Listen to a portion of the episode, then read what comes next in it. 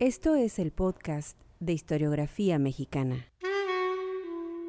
Un espacio para la lectura en voz alta, para los libros de historia de México.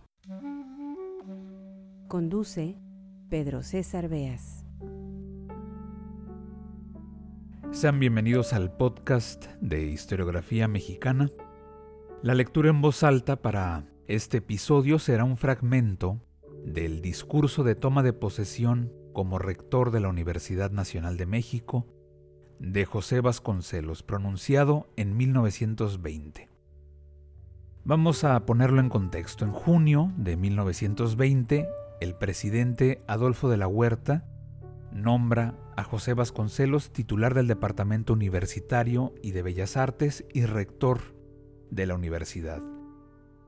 Es importante este discurso de toma de posesión porque es desde la universidad que Vasconcelos elabora el proyecto para la creación de la Secretaría de Educación Pública, la cual se funda, como bien saben, en 1921.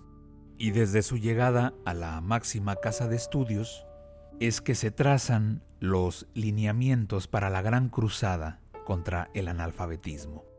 Cuando se le recuerda a Vasconcelos, es cierto, en especial cuando se habla de su trabajo por la educación en México, se le asocia a la Secretaría de Educación Pública.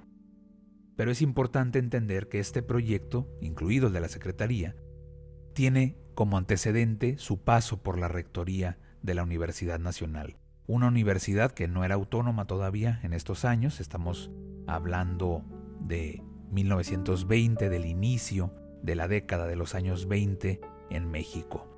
Un proyecto educativo que sabemos no tuvo parangón en el siglo XX. Un México, desde luego, distinto, muy distinto al de ahora, donde el analfabetismo a nivel nacional rondaba el 80% y en estados como Guerrero, Chiapas o Oaxaca alcanzaba, rozaba el 90%. La misión a la que se entregó Vasconcelos no solucionó completamente el problema educativo, el rezago, pero es innegable que se dieron pasos agigantados. Se creó una red de bibliotecas, casi 2.500 en tres años, y desde el departamento editorial de la universidad se coordinó la impresión de los clásicos de la literatura, aquellos libros verdes, así se les conoce a estas publicaciones hechas ya cuando Vasconcelos era secretario de Educación Pública, venían empastados en color verde, Homero, Esquilo, Platón, Dante, Eurípides y otros. 25.000 ejemplares de cada uno se distribuyeron en bibliotecas, en universidades de México y de Sudamérica y al público en general a un precio prácticamente de costo.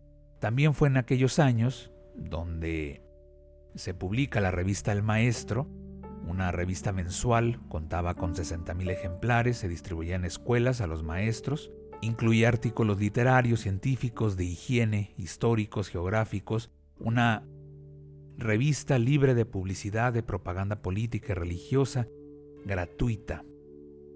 Así que todo este proyecto por el que siempre se le ha reconocido a Vasconcelos de entregar las paredes a los muralistas, las paredes de los edificios públicos, que siempre se asocia a la Secretario de Educación Pública, tiene su semilla en el paso de José Vasconcelos por la Universidad Nacional de México. Lo que vamos a escuchar es un fragmento del discurso de toma de posesión como rector de la universidad, esto es en 1920. Bienvenidos al podcast de historiografía mexicana. Les recuerdo que este y todos los episodios los pueden escuchar desde historiografiamexicana.com.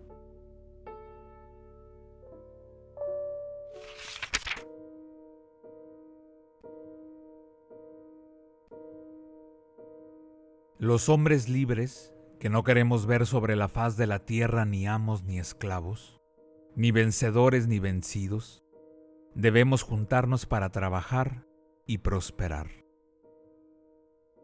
Seamos los iniciadores de una cruzada de educación pública, los inspiradores de un entusiasmo cultural semejante al fervor que ayer ponía nuestra raza en las empresas de la religión y la conquista. no hablo solamente de la educación escolar. Al decir educación, me refiero a una enseñanza directa de parte de los que saben algo a favor de los que nada saben. Me refiero a una enseñanza que sirva para aumentar la capacidad productora de cada mano que trabaja y la potencia de cada cerebro que piensa.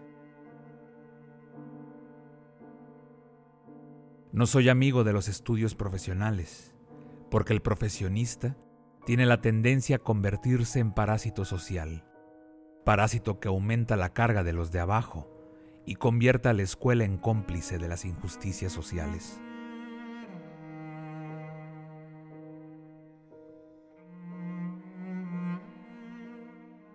Necesitamos producir, obrar rectamente y pensar.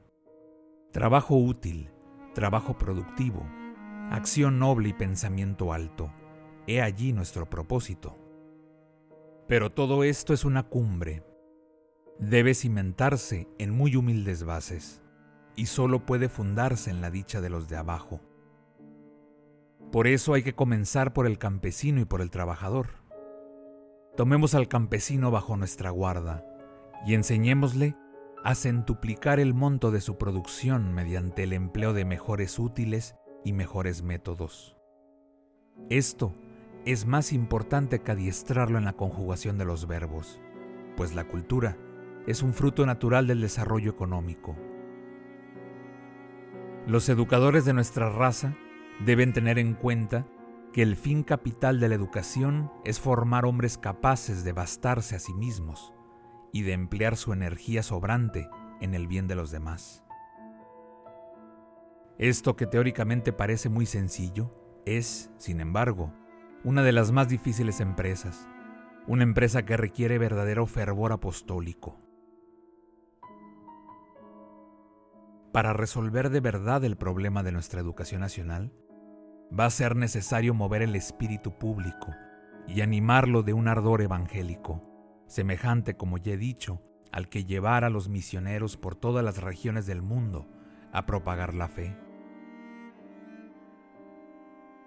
Al cambiar la misión que el nuevo ideal nos impone, es menester que cambien también los procedimientos del heroísmo.